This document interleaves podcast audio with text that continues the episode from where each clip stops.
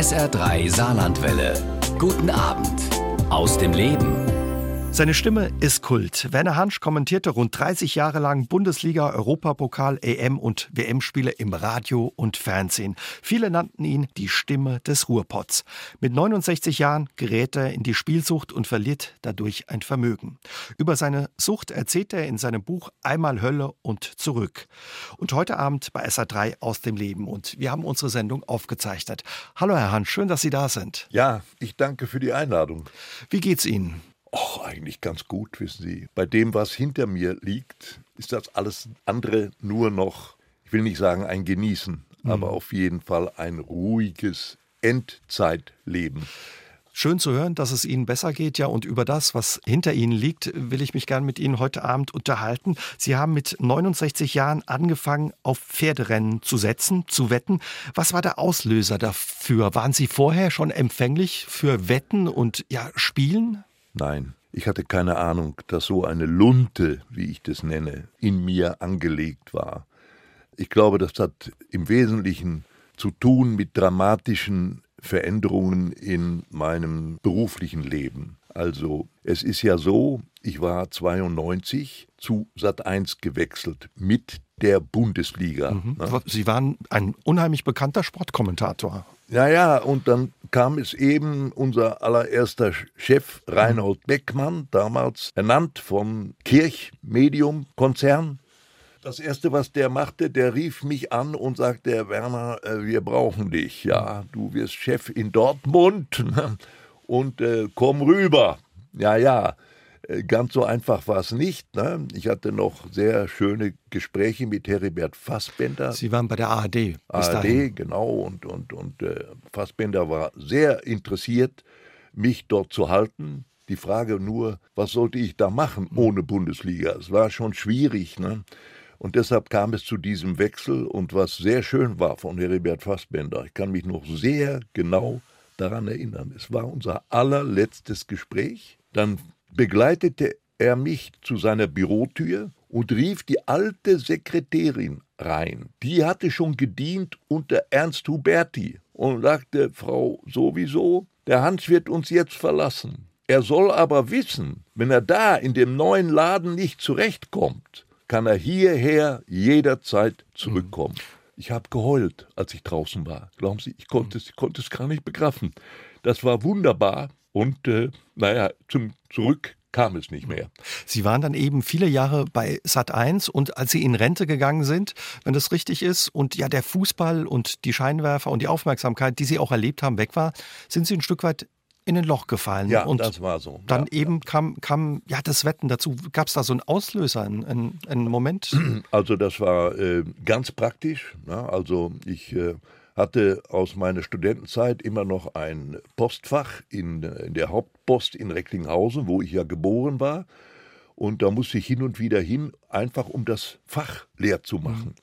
Mhm. Und ich komme aus der Post und denke auf einmal, ach, irgendwie kratzt mir das so im Hals. Ich glaube, ich brauche wieder Salbei-Bonbons. Und in der Nähe war eine Apotheke. Da bin ich hin, komme raus mit meinen Bonbons und genau in diesem Moment komme ich an so einer Zockerbude mhm. vorbei.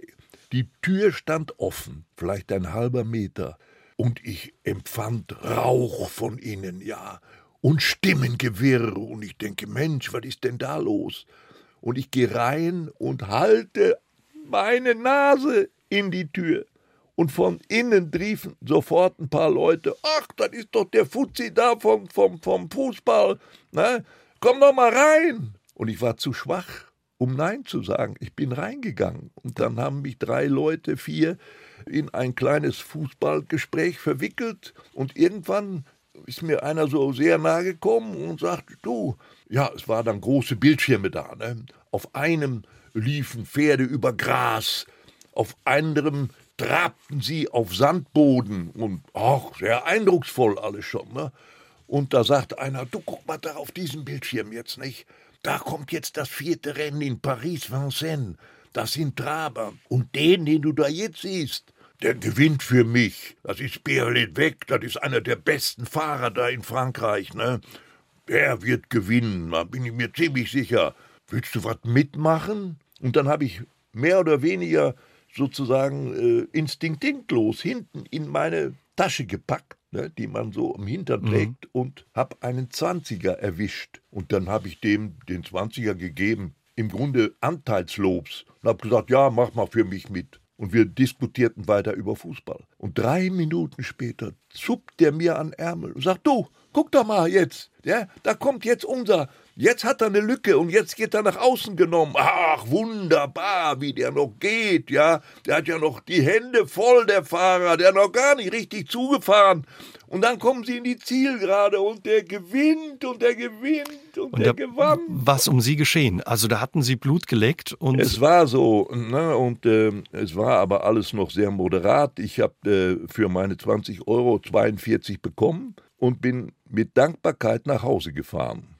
Und nichts ist passiert. Aber 14 Tage später war wieder mein Postfach dran in Recklinghausen, verstehen Sie? Und ich komme aus der Post und denke, ach, das war doch irgendwie ganz interessant da letzte Woche, ne? Ich gehe da noch mal vorbei. Und das habe ich gemacht.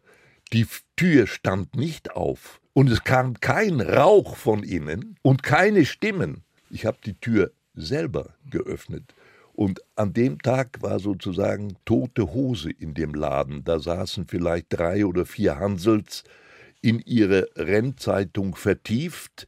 Und ich bin nach vorne gegangen, ja, wo Zeitungen hingen an den Wänden und habe mich da versucht, mal ein bisschen reinzulesen und mit zwischendurch guckte ich noch wieder auch wieder ein, auf einen Bildschirm und dachte, ach, der geht aber ganz nett daher, der Schimmel, ne? Machst du doch einfach mal. Dann fing es so langsam bei Ihnen an, dass Sie immer öfter dann offenbar hin sind und ja, angefangen haben zu spielen. Ja, also es ist, ich, um es abzukürzen, ich bin sehr schnell in diese furchtbare Krankheit hineingeschlindert. Was war das dann aber, Herr Hansch, dass Sie wieder einen Sinn, einen Inhalt hatten in, im Leben oder ja, eine Aufgabe? Also ich, äh, im Rückblick auf mein Leben, muss ich sagen, war das ein ganz entscheidender Zeitpunkt, ja.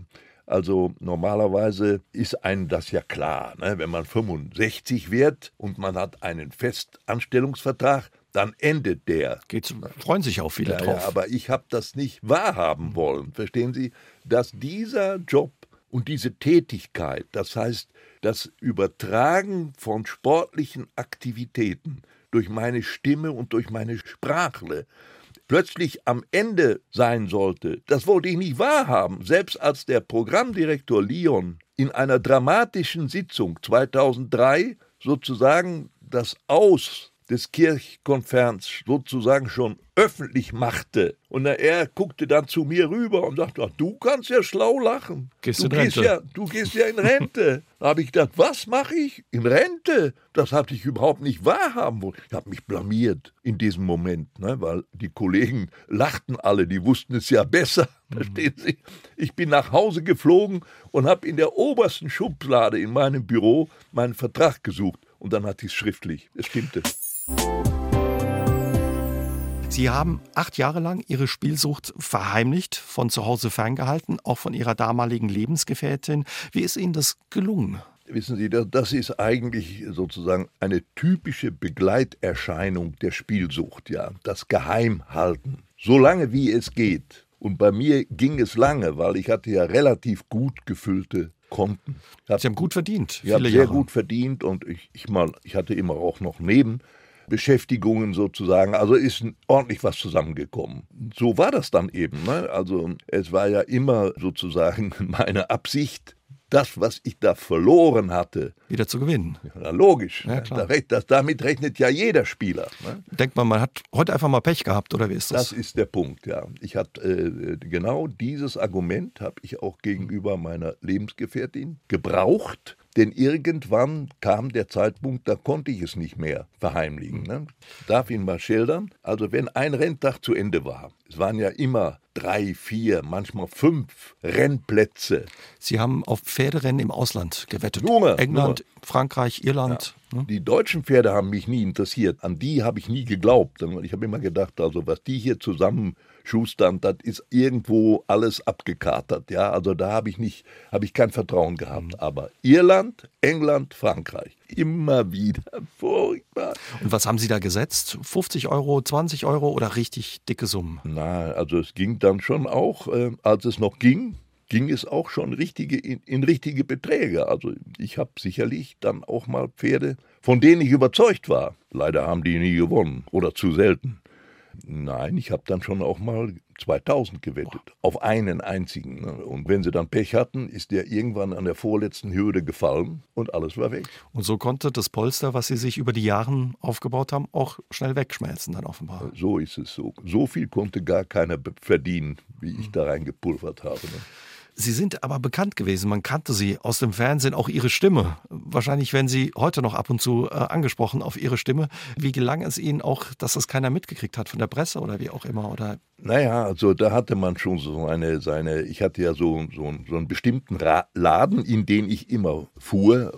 Den habe ich ja nie verraten und äh, Nein, es, es, es hat mich auch nie einer gefragt. Ne? Das, ist, das war so. Wurde keiner misstrauisch? Es wurden am Ende vielleicht Menschen misstrauisch, weil als meine Konten leer waren. Ne? Ich hatte damals bei der Commerzbank ein Dispo-Konto von 25.000 Euro. Das hatte auch nicht jeder da. Aber irgendwann war auch da Schluss. Da ging nichts mehr. Ne? Und dann kam meine große Post Kiste zum Einsatz. Also, Sie können sich ja vorstellen, in diesem Beruf hat man, das ergibt sich einfach so, einen großen Bekanntenkreis. Viele Kontakte. So ist es. Und dann habe ich hinten angefangen und habe mich bis nach vorne hin durchgewurstelt in dieser Kartei wo ist jetzt einer, von dem ich glaube, dass er erstens mir etwas leihen kann und das auch will. Und es waren viele. Und Sie haben sich dann Geschichten ausgedacht oder was haben Sie den Leuten erzählt? Ja, in der Regel waren es Geschichten, klar. Nicht? Also mal musste ich eine Sache beim Finanzamt äh, regeln oder ich hatte mal einen Autounfall, den ich sozusagen unter uns erledigen wollte, ohne Polizei. Irgendwelche Geschichten gab es immer. Na, in dem Beruf, in dem ich war, musste man schon eher so ein bisschen Fantasie mit, mhm. mitbringen. Und die Leute haben Ihnen vertraut. Sie sprechen gerade den Unfall an, mit dem ja. Sie Probleme hatten und den Sie ohne die Polizei regeln wollten. Die Geschichte haben Sie ja dem ehemaligen CDU-Politiker Wolfgang Bosbach erzählt, der Sie dann aber nach einer gewissen Zeit, als er sein Geld nicht zurückbekommen hat, angezeigt hat. Die Dortmunder Staatsanwaltschaft hat ermittelt und plötzlich stand Ihre Spielsucht ja in der Zeitung. Wie war mehr, das für Sie? Mehr oder weniger, ja. Das war natürlich außerordentlich unangenehm, das ist völlig klar. Dem Wolfgang Bosbach mache ich keinen Vorwurf, vielleicht einen ganz zarten. In der staatsanwaltlichen Anzeige hat er selber ausgeführt, er habe Informationen, dass ich wohl mit Spielsucht zu tun hätte. Und da habe ich mir gesagt, verdammt nochmal, warum hat er mich in dieser Phase nicht mal persönlich angerufen und hat gesagt, hören Sie mal, Hans, Sie sind jetzt schon eine ganze Zeit bei mir in der Kreide, jetzt lachen Sie mal die Hosen runter. Was hätten Sie ihm gesagt? Hätten Sie ihm die Wahrheit gesagt oder hätten Sie auch wieder eine Ausrede gefunden? Ja, das ist jetzt sehr, sehr die Frage. Ich glaube, wenn er mich so angesprochen hätte, hätte ich, ich mich wahrscheinlich doch getraut, ihm gegenüber mich dann zu öffnen. Ne? Haben Sie sich auch geschämt, dass Sie so viele gute, bekannte Freunde angelogen haben? Das ist ganz entscheidend. Das ist ganz entscheidend und äh, das ist ja heute in der Tätigkeit, die ich äh, heute sozusagen zu meinem Lebensinhalt gemacht habe, etwas ganz, ganz Entscheidendes. Jeder Mensch, der in dieser Krankheit drinsteckt und irgendwie, auch wenn auch nur immer wieder mal das Gefühl hat, verdammt scheiße, ne? ich möchte hier raus. Es gibt nur einen Weg. Du musst dich öffnen. Du musst dich offen machen. Und ich kann dir nur wünschen, dass du in deinem Umfeld mindestens einen Menschen hat, der so viel menschliche Tiefe hat, dass er ein solches Problem in seiner ganzen Dimension überhaupt begreift. Wenn du dich dem gegenüber öffnen kannst, gibt es immer einen Ausweg, auch aus Schulden. Nicht? Wenn man ein entsprechendes Management in Anspruch nimmt, dann gibt es einen Ausweg. Aber ohne diese innere Öffnung wird es in allerwenigsten Fällen gelingen, weil die, die meisten, die raus wollen, haben nicht mehr die eigene physische Kraft, um, das zu diesen, schaffen. um es zu schaffen. Was haben Sie verloren durch Ihre Spielsucht? Ja, ich weiß es gar nicht so ganz genau, aber ich schätze, es werden so zwischen 500 und 600.000 Euro werden es schon gewesen sein. Das eine ist das Geld, aber was haben Sie sonst verloren? Viele Freunde, Bekannte, was noch?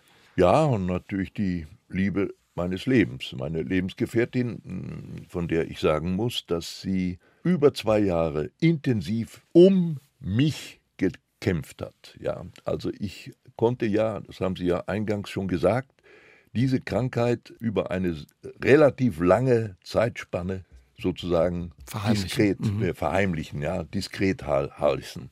Aber irgendwann ist es passiert, wissen Sie, und das war im Grunde unvermeidlich.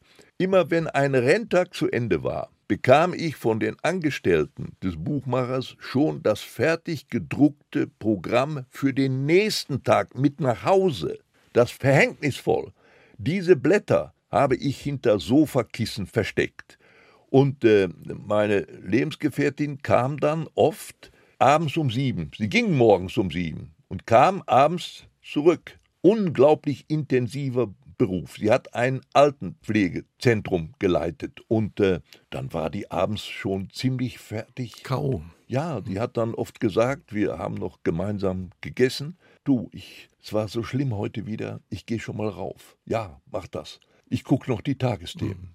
Und dann habe ich diese losen Zettel wieder hinter den Sofakissen hervorgeholt und es war eine sch schweißtreibende Arbeit sich dann durch diese Seiten zu quälen und die Sieger für den nächsten Tag schon zu notieren mhm. und dick zu unterstreichen. Ja, in Paris heute Abend.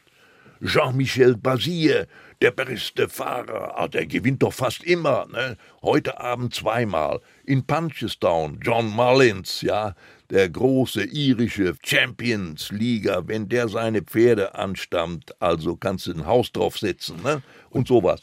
Und irgendwann hat sie sie überrascht, aber. Ja, sie hat mich überrascht, weil sie irgendwann mitten in der Nacht feststellte, ich war noch nicht oben. Und ich war eingeschlafen von dieser Arbeit im Sessel. Und dann flogen diese, diese losen Blätter, die lagen auf dem Teppich herum. Da war es raus. Ja, dann kam sie und äh, ich sag mal, die ersten zwei Male äh, konnte ich ihr noch irgendwas erzählen. Ja, das war möglich, aber beim dritten Mal hat sie es nicht mehr geglaubt. Und dann hat sie gesagt, du, ich werde dir was sagen. Ich weiß, was mit dir ist. Du bist spielsüchtig. Sie waren 32 Jahre zusammen. Sie hat ihn auch ja, die Pistole auf die Brust gesetzt, kann man glaube ich sagen, und hat gesagt, wenn du nichts tust, dann verlasse ich dich. Sie haben nichts getan. Sie hat sie verlassen. Sie waren damals 80. Hat sie das nicht ja, wachgerüttelt und haben Sie da nicht ja, gemerkt, Mensch, jetzt, jetzt muss ich was ändern? Ja, das Schlimme war ja, die Frau hat zu mir gesagt, ich ziehe das mit dir durch. Hm, sie wollte Ihnen helfen. Aber du musst aufhören. Und zwar sofort. Und ich habe mir gedacht, aufhören? Die will mich von meinem Glück abhalten. Denn bisher habe ich einfach nur Pech gehabt. Aber morgen, morgen beginnt der große Rücklauf. Und dann werde ich alles zurückgewinnen. Das kam aber nicht. Dieser große Rücklauf kam nicht. Der kommt nie. Der kommt nie. Ihre Lebensgefährtin hat sie verlassen. Die Briefe, die gelben Briefe, ja, vom, vom Gerichtsvollzieher, die haben sich gestapelt. Sie haben die gar nicht mehr aufgemacht. Es ging teilweise so weit, dass ihnen das Wasser abgestellt wurde. Wie haben Sie sich auch als Mensch verändert? Sie haben mal gesagt, durch die Spielsucht haben Sie alles verloren. Jede Hemmung. Wie müssen wir uns das vorstellen? Alles, was mich mal ausgezeichnet hatte als Mensch, also meine inneren Werte, wenn ich es mal so sagen darf, meine Überzeugungen, mein Charakter, alles war weg. Ich hatte doch überhaupt keine Hemmung mehr, Menschen irgendwas zu erzählen, nur damit die mir Geld liehen. Das war also, wie man heute sagt, Spielsucht in der pathologischsten Form. Ja, das müssen Sie sich mal vorstellen. Also wirklich, wie Sie sagen, alle Hemmungen gefallen. So ist es. Mhm. Ja.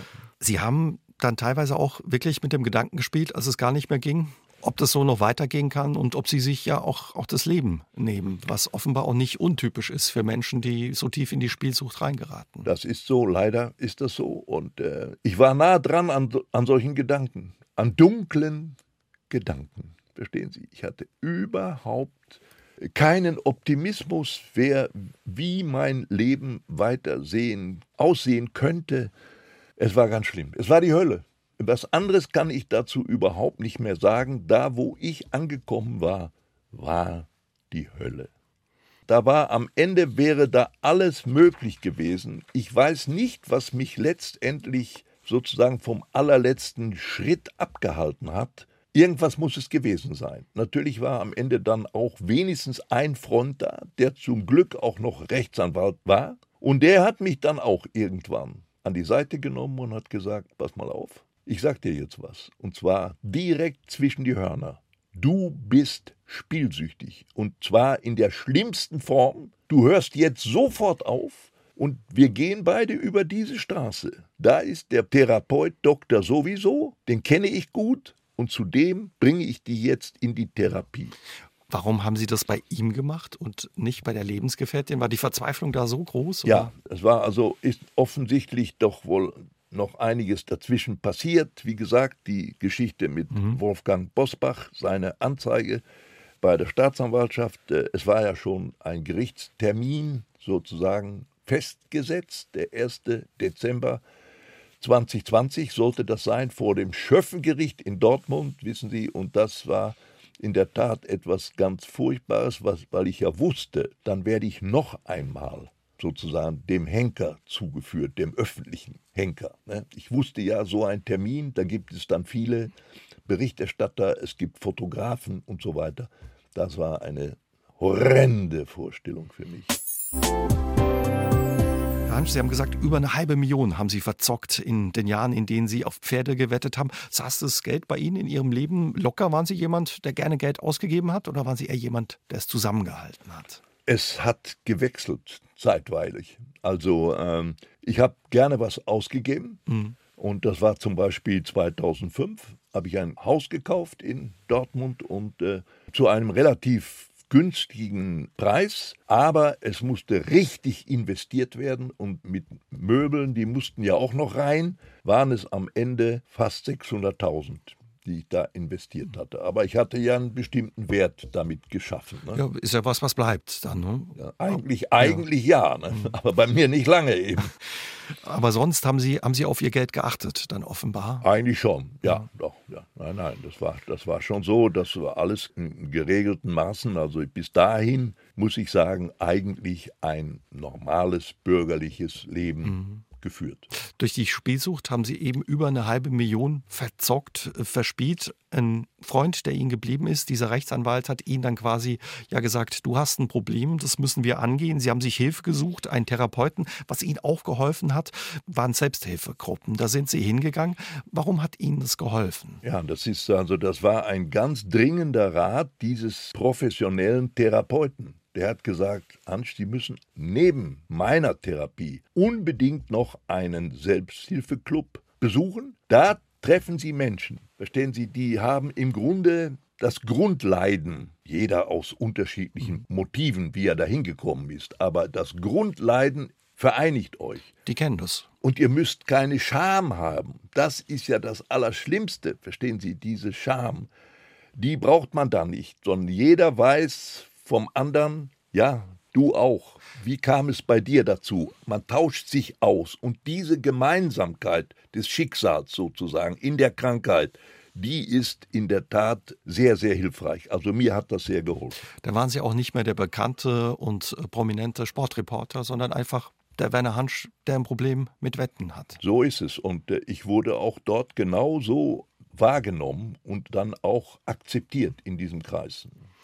2020 haben Sie an der Reality-TV-Show Promi Big Brother teilgenommen. Wie war das für Sie, ja, als ehemaliger bekannter Sportreporter auf einmal in so eine Show zu gehen, die ja auch einen gewissen Ruf und ein gewisses Image hat? Also, ich weiß noch genau, mein Agent rief mich an, Marc Stöckel, und der sagte: Du, ich habe da was eventuell für dich, ja, aber du musst selbst entscheiden, ob du das willst. Und ich dachte schon, jetzt kommt er mit dem Dschungelcamp. um die Ecke. Nein, das war es nicht, sondern es war eben dieses andere Format. Ich hatte das noch nie gesehen. Und natürlich hat man dann äh, Vorgespräche geführt. Ich musste auch ein Casting bestehen in meinem Alter. Das war nicht so einfach. Sie waren 80 damals. Oder? Ja, 81. 81 schon. schon. 81 und äh, normalerweise ist das, ist das ein äh, Format, in dem doch wesentlich jüngere Menschen dann beteiligt sind. So war es auch in meinem Fall am mhm. Ende. Aber als ich da einzog, da wusste ich genau, was mich dort erwarten würde. Und so war es auch gleich am zweiten Tag. Ich war im sogenannten Märchenwald. Ja, schöner Ausdruck Märchenwald. Es gab aber nur eine Toilette für zwölf Menschen und äh, nur kaltes Wasser. Also so ganz märchenhaft war es da nicht, war auch gewollt, weil auf der anderen Seite das Märchenschloss, na, wo alles im Überfluss mhm. war.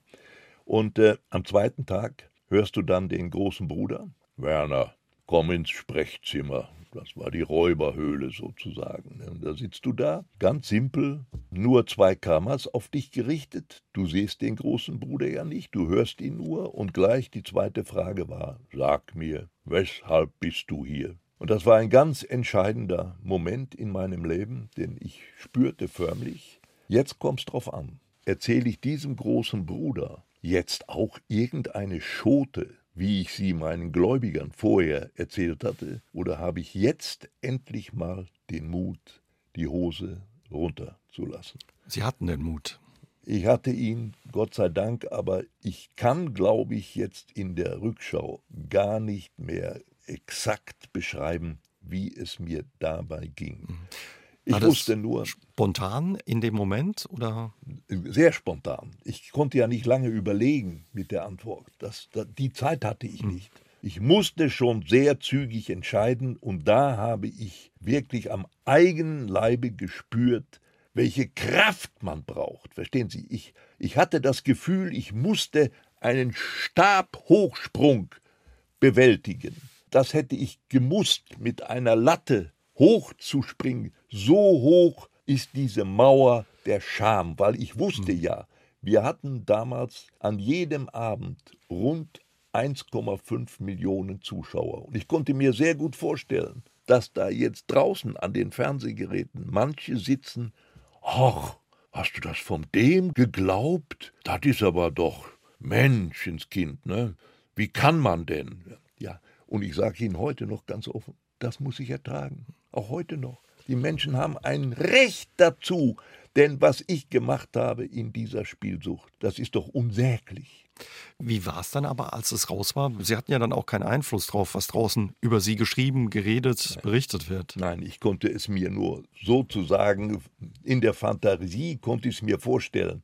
Ja, und dann kam die große Überraschung. Ich habe ja dann in diesem Wettbewerb gewonnen. Das müssen Sie sich mal vorstellen. Das war natürlich zunächst mal finanziell doch, sagen wir mal, schon, schon ja, ein großer Schritt in die Richtung zurück wieder ins Leben. Ne? 100.000 Euro gibt es dafür oder gab es dafür? Na, 180. Ne? Also es gab zunächst mal 80 von der Produktionsfirma und 100.000 war dann sozusagen der Gewinn. Ne? Was, nicht nur, was allerdings nicht so schön war an dem Gewinn. Ich habe geglaubt, das wäre so etwas wie ein Lottogewinn. Nee, das musste ich versteuern. Also da gingen sofort 40 wieder runter ans Finanzamt. Hat es trotz alledem geholfen, dass Sie all Ihre Schulden tilgen konnten? Oder? Es hat entscheidend geholfen. Es waren nicht alle Schulden weg. Also dem Finanzamt äh, schulde ich heute noch etwas. Ne? Aber die haben ja damals schon einen erheblichen Betrag dann bekommen. Und ich hoffe, dass mir der Rest im Verlaufe meines Lebens, das mir noch bleibt, auch noch gelingen wird. Sie sind 1938 in Recklinghausen geboren, sind im Krieg aufgewachsen. Was haben Sie für Erinnerungen an Ihre Kindheit und ja, was war das auch für eine Kindheit zu Kriegszeiten in Deutschland? Ja, es war eigentlich eine wunderbare Erinnerung. Wir hatten Räume, wir konnten äh, Spiele machen, heute ist da alles zugebaut in diesem Stadtteil Recklinghausen Süd. Ne? Aber damals war das äh, etwas ganz anderes. Bei uns wurde ja noch gepölt, wie wir sagten, nicht Fußball gespielt, es wurde gepölt. Es war das ja nur ein hm. Mensch da, der hatte ein Auto in dem Stadtteil. Das war der Milchbauer. Ne? So ein Dreirad, hinten drauf ein Kanister aus Aluminium. Zweimal am Tag kam der die Straßen runter und dann kamen Frauen und holten mit ihren Kannen Milch. Mhm. Und wenn der weg war, wurde wieder gepölt.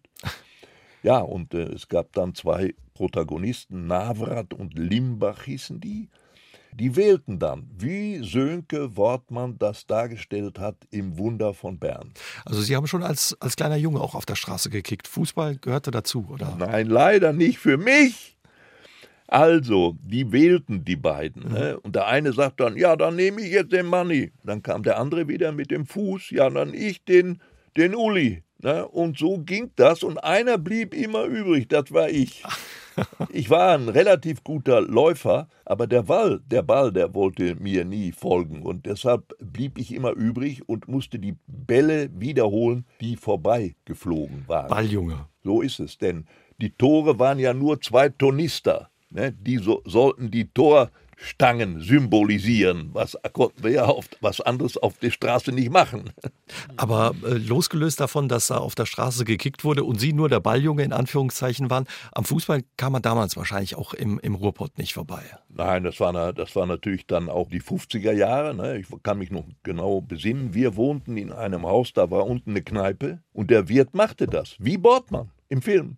Der hat ein kleines Gesellschaftszimmer, ein Tisch, darauf eine Kommode und obendrauf der kleine Fernseher. Ein anderer hatte auf der Straße überhaupt keinen Fernseher. Das war nur der Wirt, der einzige. Und der nahm 50 Pfennig Eintritt.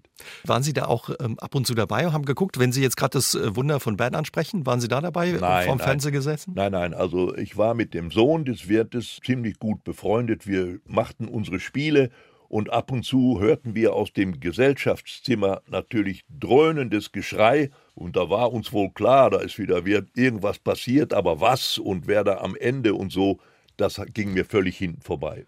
Fußball hat Sie dann offenbar nicht richtig interessiert. Überhaupt nicht richtig. Und ich meine, im Grunde ist es ja auch verständlich, wenn einer immer nur Balljunge ist, ne? dann kann sich also sozusagen also eine emotionale Bindung an diesem Sport eigentlich nicht entwickeln. Nein. Trotz alledem, wie hat sie ja ihre Kindheit und Jugend im Ruhrpott geprägt? Das ist ja auch ein besonderer Schlag von Mensch in der Ecke. Ja, natürlich. Ne? Das waren wirklich Malocher. Ne? Mein Vater 36 hier und unten unter Tage. Ne?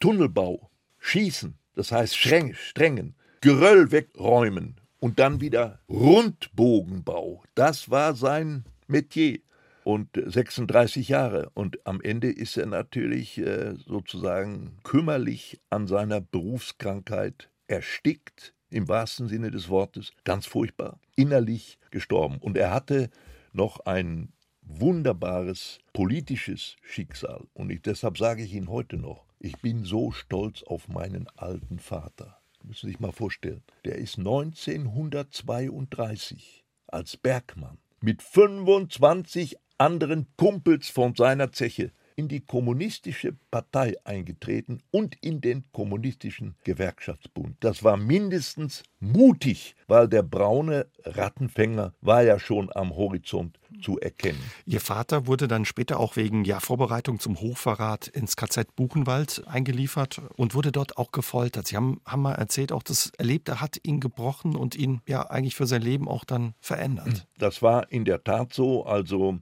mein Vater hatte eh einen entscheidenden Nachteil bezogen auf mich. Er war, als ich geboren wurde, schon 48. Das war zu der damaligen Zeit sehr ungewöhnlich. Und meine Mutter 42. Ne? Das heißt also, es lag zwischen meinen Eltern und mir im Grunde eine ganze Generation dazwischen also einen richtigen Vater, den man als junger Mann mal braucht, um bestimmte Dinge zu besprechen, die dann wichtig werden in dem Leben, hatte ich nie. Und ich bin mir heute gar nicht mal sicher, ob nicht diese nachteilige Attitüde in meiner Jugendzeit am Ende nicht vielleicht mitentscheidend war dafür, wo es mit mir geendet hat in der Spielsucht.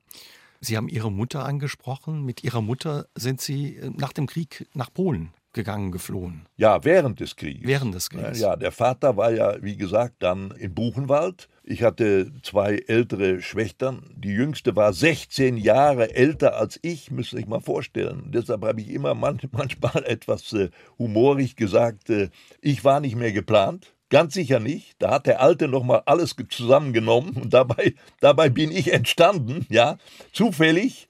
Also Vater weg, Geschwister weg, und meine Mutter hatte keinen Ernährer Und dann hat sie mich an die Hand genommen und ist dahin gegangen, woher sie kam. Das war ein äh, Landstrich sozusagen östlich von Frankfurt an der Oder. Das war äh, sozusagen staatspolitisch immer wechselhaft. Mal war es Deutsch, mal Polnisch und so. Und dann waren sie sozusagen bei ihrer Mutter wieder. Und ich bin da polnisch äh, sozialisiert worden in, in der frühesten Phase. Ich konnte, als wir dann zurückkamen nach dem Weltkrieg, ich konnte kein Deutsch. Ich war total auf Polnisch Leider kann ich es nicht mehr. Das bedauere ich, verstehen Sie? Ich kann nur noch einen Satz. Janem rozumiem po polsku. Ich, ich, kann, kann kein Polnisch. Ja, so ist es. Schade eigentlich, wirklich schade. Und äh, ja, das waren schon, schon furchtbare Erlebnisse. Wie hat Sie all das äh, geprägt, die Erlebnisse ja, mit dem Vater, der Mutter, ja, die Flucht nach Polen und auch, auch die, ja, die Kriegsjahre? Ja, ich sage Ihnen, meinen Vater mache ich absolut keinen Vorwurf, ganz im Gegenteil. Es war ein ganz schlimmes Lebensende mit seiner Krankheit und mit seiner politischen furchtbaren Erfahrung, die er gemacht hatte. Manchmal sage ich, im Grunde war mein Vater schon tot, obwohl er noch lebte. Nicht? Wir hatten zwei, sage ich immer, Gelsenkirchener Barock, so ganz einfache Sätze mit, mit so einer rund gebogenen Lehne. Da saß der stundenlang, hatte seine Pfeife, dann nuckelte er dran und guckte in eine Richtung. Das war mein Vater, und ich sage Ihnen, am Ende ist bei mir dieser Stolz, weil ich ja weiß, mindestens 97 Prozent aller Deutschen sind dem großen Verführer hinterhergelaufen. Mehr oder weniger euphorisch, das muss ich natürlich einräumen an dieser Geschichte. Aber drei Prozent waren vielleicht auf der anderen Seite. Und darunter war mein Vater. Was soll ich dem noch vorwerfen heute? Nichts. Ich bin stolz auf meinen alten Vater. Das rührt Sie auch bis heute an, ja? Also da haben Sie auch, Sie haben Tränen in den Augen. Ja, das ist so. Mit ihrer markanten Stimme haben sie viele Jahre Samstag für Samstag die Fußballfans in der Bundesliga-Konferenz durch den Spieltag begleitet. Das war gar nicht Ihr Plan, Herr Hans, Sportreporter zu werden. Sie haben eigentlich äh, Rechtswissenschaften und Geschichte studiert und wollten eigentlich Diplomat werden. Ja, das, ist, äh, das müsste man sich mal vorstellen. Der Bergmann-Sohn Werner Hansch wollte Diplomat werden. Das hatte eine ganz bestimmte Ursache. Während meiner Zeit auf dem Gymnasium hat mich insbesondere Geschichte interessiert. Ich habe Geschichtsbücher gefressen, auf Deutsch gesagt, und äh, war sehr engagiert äh, in diesem Bereich. Und ähm, ja, daraus ist es dann entstanden, dieser Berufswunsch. Am Ende hatten wir eine Berufsberatung, das waren dann alles ehrenamtliche Menschen von äh, einem Rechtsanwaltsverein und so weiter. Und dann sagte mir der, oh, wenn Sie das wollen, dann empfehle ich drinnen, kombinieren Sie Geschichte mit der Juristerei. Denn wenn Sie dahin wollen, ins Auswärtige Amt, muss man eine Prüfung machen. Und die besteht überwiegend aus juristlichen Fragen, Ta Fragen und mhm. Tatbeständen. Ja, und so habe ich auch angefangen und dann aber hat mich eben, wie gesagt, das Schicksal dann der frühen Geburt hat mich dann eingeholt. Im Mai 61 ist mein Vater verstorben mit seiner Steinstaublunge und fünf Wochen später meine Mutter. Und ich stand am Grab der Mutter, guckte rein in die Kuhle und ich konnte nicht mal weinen. Ich war paralysiert, verstehen Sie. Ich wusste nur, irgendwie ist das Leben jetzt zu Ende. Es war ja nichts da in der, in der Bergmannsfamilie Hansch, verstehen Sie. Ich konnte nirgendwo etwas profitieren. Und ich musste überleben. Und was macht man dann, wenn man nichts gelernt hatte? Man wird äh, Handlanger im Bau, im Tiefbau. Und am Ende war ich selber mal sechs Wochen unter Tage und habe gesehen, welche Helden für den Wiederaufbau Deutschlands dort tätig waren. Sie haben Ihr Studium dann abgebrochen und eben all diese Jobs gemacht. Wahrscheinlich auch eine prägende Zeit für Sie und ja auch keine einfache Zeit. Eben. Nein, nein, natürlich nicht. Ne? Sie können sich vorstellen, manchmal sage ich da und lag in meinem Bett und guckte auf die Decke und dachte, verdammte Scheiße, so kann es ja gar nicht weitergehen. Ne? Du musst ja irgendwie, musst du doch wieder mal was Vernünftiges machen. Ne? Und dann habe ich äh, angefangen äh, mit einem Lehrerstudium. Das war schon ungewöhnlich und es wurden mir zwei Semester von dem Sto Vorstudium angerechnet. Das heißt, ich war nach vier Semestern schon Lehrer Ich merkte aber relativ schlüssig, das war nicht mein Leben. Da konnte ich nicht bleiben. Und äh, ja, dann gab es wieder einen anderen Lebensentwurf. Ne? Später habe ich dann noch mal Politik und Soziologie studiert in Bochum. Habe eigentlich ein gefälliges Examen hingelegt, mit dem ich mich überall beworben hatte. Mhm. Bei unterschiedlichen Sendern und Zeitungen kriegte schöne Antworten. Sehr gefällige Bewerbung. Im Moment leider keine Stelle. Wir legen sie auf Halde. Und ich glaube, da liege ich heute noch. Sportreporter sind Sie dann mehr oder weniger ja durch einen Zufall geworden. Durch einen Freund sind Sie zur Pressearbeit auf die Trabrennbahn Recklinghausen gekommen. Und der Sprecher damals, der wurde krank. Sie haben dann dort kommentiert und kamen gut an. Und die Dinge ja, nahmen mehr oder weniger ihren Lauf. 1973 hatten Sie dann Ihren ersten Auftritt als Stadionsprecher auf Schalke und beim ersten Spiel gleich die Lacher auf ihrer Seite. Ja, das wäre ja schön gewesen, die Lacher. Ich war, also ich hatte, äh, also wenn die nur gelacht hätten, das äh, hätte mir vielleicht gefallen. Also zunächst mal habe ich gesagt, äh, guten Tag, meine sehr verehrten Damen und Herren. Ich glaube, das hatte bis dahin auf Schalke noch nie einer gelagt. Das war ja noch ganz gut. Aber dann kam schon der schlimmste anzunehmende Unfall. Ne? Und hier jetzt für Sie die Mannschaftsaufstellung. Dann habe ich mit Schalke angefangen. Das war natürlich falsch. Man beginnt immer erst mit dem Gastverein. Also das war schon mal schlimm. Aber das hat noch keiner richtig übel genommen. Aber was dann kam, das war ganz schlimm. Und hier nun die Schalker Mannschaft mit der Startnummer 1 Norbert Niegbur. Ja? Und dann kam dieses Lachen und das war für mich so wie mit dem Schweinebolzen zwischen die Hörner getroffen. Ich war furchtbar beleidigt und gekränkt und ich dachte mir, heute bin ich hier für den Hans Schneider, aber nie mehr wieder, nie mehr wieder. Nachdem Sie ja viele Jahre Stadionsprecher auf Schalke waren, Herr Hansch, ging es dann 1978 vors Mikro im Radio. Das erste Spiel, das Sie kommentiert haben, war Preußen-Münster gegen Bayer Leverkusen im Preußenstadion. Können Sie sich noch daran erinnern? Ja, das kann man ja gar nicht vergessen. Verstehen Sie?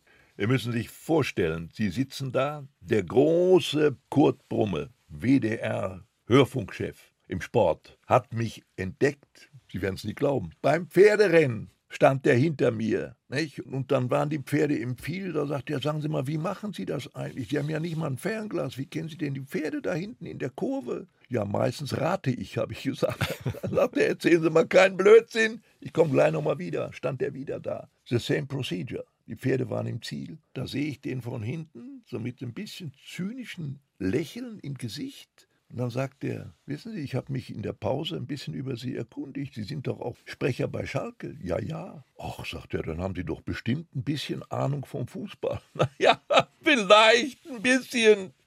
Da holt er eine Visitenkarte aus seinem Portemonnaie, legt die so neben mich auf den Moderationstisch und sagt, ich gebe Ihnen mal einen guten Rat, das mache ich ganz selten. Sie haben eine fantastische Stimme. Sie sollten mich anrufen, sollten sich bei mir bewerben. Ich kann Sie gebrauchen. Verstehen Sie? Nicht auf Halde, wie vorher die politischen Kollegen mir beschieden hatten, sondern ich kann sie gebrauchen. So, und diese Visitenkarte habe ich 14 Tage lang wie eine Reliquie in die Hand genommen und habe immer gedacht, Rundfunk, das ist etwas Außerirdisches, das schaffst du nie. Nicht? Herbert Zimmermann, viele andere große tauchten mir dann im Hinterkopf auf und äh, 14 Tage lang hatte ich gezögert, bis ich endlich Mumm hatte, dem Brumme zu schreiben und dann ist es wirklich passiert. Am 4. Oktober 78 war ich zum ersten Mal da, wo Sie gerade schon geschildert haben. Bei Preußen Münster gegen Bayer Leverkusen. Ja, ja. Ab 90 dann auch in der Sportschau im Fernsehen eben zu sehen, später dann bei Sat1, bei RAN. Sie haben viele Spiele kommentiert in der Bundesliga, Champions League, UEFA-Pokal. Gibt es ein Spiel, was Ihnen besonders in Erinnerung geblieben ist? Ja, also es gibt ein Spiel, das ich nie vergessen kann, solange ich lebe. Das ist dieses Spiel vom 21. Mai 97. Das zweite Endspiel im UEFA-Pokal diesen Jahres. Schalke hatte das Hinspiel im eigenen Stadion gegen Inter Mailand mit 1 zu 0 gewonnen und dann kam es zum Rückspiel und nach 90 Minuten stand es nach Toren unentschieden. Die Mailänder hatten dort ein glaube Zamorano hieß der damals, der hatte für Mailand ausgeglichen und nun kam es zum Elfmeterschießen. Und das war dramatisch und siehe da, Ingo Anderbrügge musste das Elfmeterschießen eröffnen. Das war ein kluger Schachzug von Hüb Stevens, denn der erste ist der wichtigste. Verstehen Sie, wenn der nämlich daneben hämmert, dann haben die anderen schon grausige Nackenhaare. Ne? Flattert es, ja. Ja, na genau, das ist so. Ne? Und dann kam dieser Knallbonbon, habe ich damals, glaube ich, damals gesagt, von dem Anderbrügge, der hatte ja einen unheimlichen linken Hammer. Dann kam Olaf Thon, war der zweite, Martin Max, der dritte, die Mailänder hatten da nicht das richtige Glück, Aaron Winter hat verballert und Lehmann hat einen gehalten. So, und der letzte war wieder der eben schon zitierte Mark Wilmots. Schalke hatte den UEFA-Pokal. Das war sensationell und äh, was dann unerwartet war, müssen Sie sich mal vorstellen. Im Herbst diesen Jahres gab es diese damals übliche große Fernsehgala. Und ich war nominiert für einen Preis. Das war doch unvorstellbar. Es gab ja gar keine Kategorie für den Sport, sondern ich wurde mit dem Fußballgesang aus Mailand in die Kategorie Dokumentation eingewiesen. Und da gab es wunderbare Kollegen, die ich selber hochgeschätzt habe. Die hatten tolle Berichte da vorgelegt. Und dann kommt Uli Wickert, damals die Nachrichtenlegende in der ARD, auf die Bühne, holt das berühmte Kuvert aus der Jackentasche, öffnet es und sagt, der Gewinner war ich. Verstehen Sie? Was daran interessant ist, der Fußball war um diese Zeit bereits so weit in die Mitte der deutschen Gesellschaft vorgerückt, dass das möglich war. Vorher wäre es ausgeschlossen mhm. gewesen, behaupte ich noch heute, dass ein Mensch aus dem Sport in der Kategorie Dokumentation einen Preis gewinnt, der gar nicht vorgesehen war. Viele Fußballfans erinnern sich ja eben auch an das Spiel. Das waren die Eurofighter damals, die so auch eben es, Fußballgeschichte ja. geschrieben haben. Man merkt es ja auch heute noch, wie sie mit Sprache umgehen und was für Bilder sie finden, wenn sie erzählen. Das Fußballmagazin Elf Freunde hat vor einiger Zeit ihre besten Zitate aus ihrer Zeit als Sportreporter zusammengetragen. Zum Beispiel sowas wie: Es war ein Sandwich-Spiel, ein frühes und ein spätes Tor, dazwischen viel Gehacktes. Nein, liebe Zuschauer, das ist keine Zeitlupe. Der läuft wirklich so langsam. Ist Ihnen das immer spontan eingefallen oder haben Sie sich das vorher teilweise schon zurechtgelegt? Nein, das kann man nicht. Also diese Frage ist mir sehr oft immer wieder gestellt worden, vor allen Dingen von jungen Kollegen. Ich habe denen immer gesagt, ihr müsst lesen, lesen. Ist egal im Grunde was, aber möglichst irgendwelche anspruchsvollen Texte, literarische Texte. Das ist die allerbeste Methode, um sich sprachlich weiterzubilden, bei diesem Prozess bleiben Sprachbilder haften, haften. Und wenn man dann Glück hat, verstehen Sie, dann kann man in einem bestimmten Moment, wenn es passt, es passt ja oft nicht, verstehen Sie, was meinen Sie, wie oft ich nach Hause gefahren bin, nach Bundesligaspielen. Ich hatte immer klassische Musik bei mir in der Konsole und dann habe ich mir Klavierkonzerte reingelegt, von Chopin zum Beispiel und bei diesen Akkorden konnte ich meinen Bericht vollkommen identisch nochmal aufrufen im Hinterkopf. Und mir fiel auch ein, was ich zu den einzelnen Sentenzen gesagt hatte. Und oftmals habe ich mir mit den einen Kopf gefasst und gedacht, oje, was habe ich da erzählt? Was? Wie konntest du auf diesen auf diesen Bilderbogen diese Sätze sagen? Das war ja furchtbar da war ich oft enttäuscht, verstehen Sie. Das war so. Das ist das Schwierige, wenn man mit Sprache umgeht. Aber viele ja, verbinden eben ihre Zitate und ihre Art zu kommentieren immer noch mit ihnen bis heute. Da sind auch so Sachen dabei, wer hinten so offen ist, der kann nicht ganz dicht sein. ja, muss wohl so gewesen sein. Ne? Das war ja dann, das war ja dann so und äh, vielleicht eines der schönsten. Das Schönste von diesem Spiel kommt jetzt am Schluss. Es ist aus. Was würden Sie sagen? Was, was hat Ihnen der Fußball gegeben? Auch wenn Sie früher eigentlich mit Fußball nicht viel anfangen konnten und nur der Balljunge waren. Das ist wirklich sehr, sehr schwer zu sagen. Wissen Sie, ich muss ja in meinem Lebensrückblick immer wieder bedenken, dass es die unterschiedlichsten Lebensentwürfe gab. Der Fußball hat mich zwar die allerlängste Zeit beschäftigt, aber er war nie vorgesehen. Und ich kann natürlich im Nachhinein nicht mehr darüber entscheiden, was wäre denn aus mir geworden, wenn ich nach dem Abitur dieses Studium damals hätte durchziehen können. Wäre ich vielleicht ein deutscher Korrespondent, vielleicht in Warschau geworden oder woanders auf der Welt. Das wollte ich eigentlich aus mir machen. Mhm. Der Fußball kam irgendwann dazwischen, aber natürlich war er dann zeitweilig schon zentral für mich. Das ist sich, sicher wichtig, aber wissen Sie, wenn Sie nochmal überlegen, ich war 35 Jahre alt, hatte noch nie ein Bundesligaspiel gesehen und ich war schon über 40 bei meinem allerersten Rundfunkeinsatz, dann relativiert sich die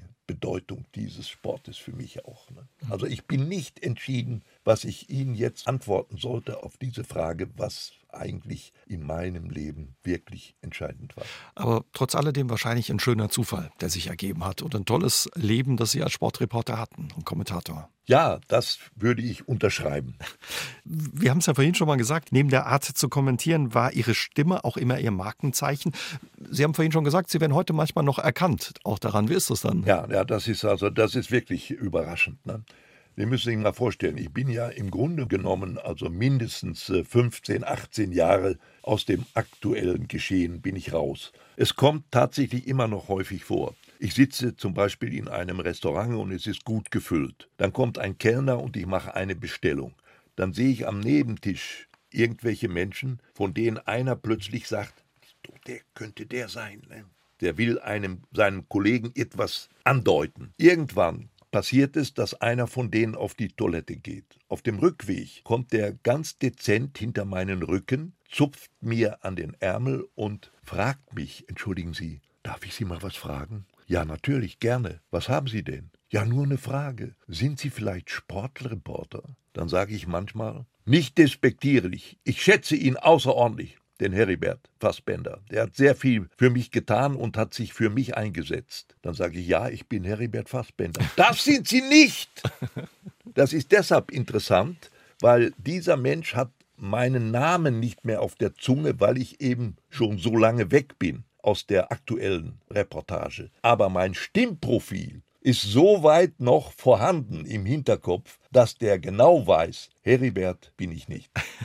Schalten Sie heute ab und zu Samstag halb vier auch noch ein, die Bundesliga-Konferenz? Ja, logisch. Also das ist äh, eigentlich Usus bei mir, dass ich Hörfunk einschalte. Ich sage Ihnen auch heute noch, es gibt nichts Schöneres als Hörfunk. Hundertprozentig, sage ich Ihnen. Wenn Sie da stehen auf einer Tribüne und Sie haben vielleicht eine kleine Sprecherkabine. Heute haben die Kollegen ja auch schon Monitore, ne, die kriegen ja auch jetzt Fernsehbild geliefert, das gab es vor meiner Zeit alles noch gar nicht. Und äh, dann müssen Sie, wenn Sie da stehen mit dem Mikrofon in der Hand, alles geben, was Sie haben. Natürlich ist Stimme wichtig, Sprache ist wichtig, Sprachwitz ist wichtig, alles das zusammengenommen. Und wenn Ihnen das gelingt, relativ selten, dann fahren Sie mit einem wunderbaren Gefühl nach Hause und sagen sich, ja, heute hat vielleicht mal alles gestimmt. Gepasst. Das ist das Schöne am Hörfunk. Heute engagieren Sie sich eben, wenn wir zurückkommen, gegen Spielsucht, eben auch aus Ihrer eigenen Erfahrung. Sie sind Botschafter im Fachverband Glücksspielsucht. Was treibt Sie an und ja, was wollen Sie auch damit erreichen? Ja, ich sage Ihnen ganz klar, das ist sozusagen meine Lebensendziel, Aufgabe die ich mir genommen habe und wo ich mit ganzem Herzblut drinstecke. Ich kann meine eigene Geschichte ja nur präventiv einsetzen. Ich habe nicht studiert Psychologie und die Methoden, die da notwendig sind, um jetzt sozusagen in die Wissenschaft der Spielsucht einzusteigen. Ich habe nur meine eigene Geschichte. Und damit versuche ich vor allem junge Menschen zu erreichen, um ihnen dasselbe Schicksal zu ersparen. Und ich habe natürlich auch schon erkannt, nur junge Leute vom Spielen wegzubringen, reicht ja nicht. Wir müssen ihnen auch Sinn vermitteln. Das ist ganz entscheidend. Und ich rede dann mit den jungen Menschen, wie ganz normale Menschen das tun. Ich spreche die an und sage, hör mal du, was ist mit dir? Du hast ein Handy. Kannst du das noch bezahlen oder hast du deine Oma schon angepumpt? Was spielst du denn? Tipico oder bist du woanders unterwegs? Guck dich doch mal um hier in deinem Ort. Was gibt's hier für Sportvereine? Was könnte dich denn noch interessieren? Hast du nicht mal Lust mitzukommen? So ist meine Art, wie ich dann vorgehe. Verstehen Sie? Wie ist das für Sie? Weil Sie ja auch äh, gerade sagen, man kann auf dem Handy wetten, an fast Richtig. jeder dritten Ecke findet man eben auch ein Wettbüro. Besteht bei Ihnen oder bestand bei Ihnen auch die Gefahr, dass Sie mal rückfällig werden? Das konnte ich nicht ausschließen, aber ich fühle mich heute, ich will nicht sagen total sicher, das darf man im Leben nicht sagen, aber ich bin relativ gut geschützt, weil ich, wenn ich heute noch mal in so eine Bude gehe, weiß ich ganz genau, da nehmen zwei junge Leute, auch für ältere möglicherweise, ihr Handy, machen ein Foto mit mir und schicken das wohin? Tja, wo es dann veröffentlicht wird. Und dann sage ich ihnen, bin ich sowas von an die Wand genagelt, dann kann ich mir vorher schon einen Strick mhm. nehmen. Das ist dasselbe. Sie haben ja heute auch sehr offen erzählt, dass Sie Menschen enttäuscht haben und vor den Kopf gestoßen haben. Konnten Sie das alles ausräumen? Nein, das konnte ich mitnichten. Ich kann Ihnen auch ganz offen sagen, in diesem ganzen Prozess sind natürlich Freundschaften und Bekanntschaften zu Bruch gegangen. Die sind auch nie wieder neu entstanden. Das ist so, das muss ich ertragen. Das gehört zu dem Preis, den ich bezahlen muss. Ich kann diesen Menschen keinen Vorwurf machen. Weiß ich, ob ich mich anders verhalten hätte? Wäre ich auf der anderen Seite gestanden? Nee, das habe ich leider verzockt. Wie vieles andere in meinem Leben. Und äh, ja, es ist immer noch schwer. Aber das muss ich ertragen. Haben Sie sich manchmal gefragt oder fragt man sich das manchmal, was wäre passiert, wenn ich damals nicht in diesen Laden in Recklinghausen reingegangen wäre? Ja, natürlich fragt man sich das. Die, die Frage kommt immer wieder. Ne? Wieso? Wie konnte mir das passieren? Verstehen Sie? Ich hatte keine Ahnung, dass eine solche Lunte in mir angelegt war, die dann plötzlich Feuer fing. Ne? Und das Ganze endete dann in diesem fürchterlichen Inferno, ne? was dann entstanden ist. Das hatte ich ja nicht auf dem Schirm, das wusste ich nicht. Und ich weiß auch nicht, woher das kam. Wir wissen ja, Millionen Menschen beteiligen sich in Deutschland am Glücksspiel immer wieder, aber längst nicht alle, Gott sei Dank, werden auch süchtig.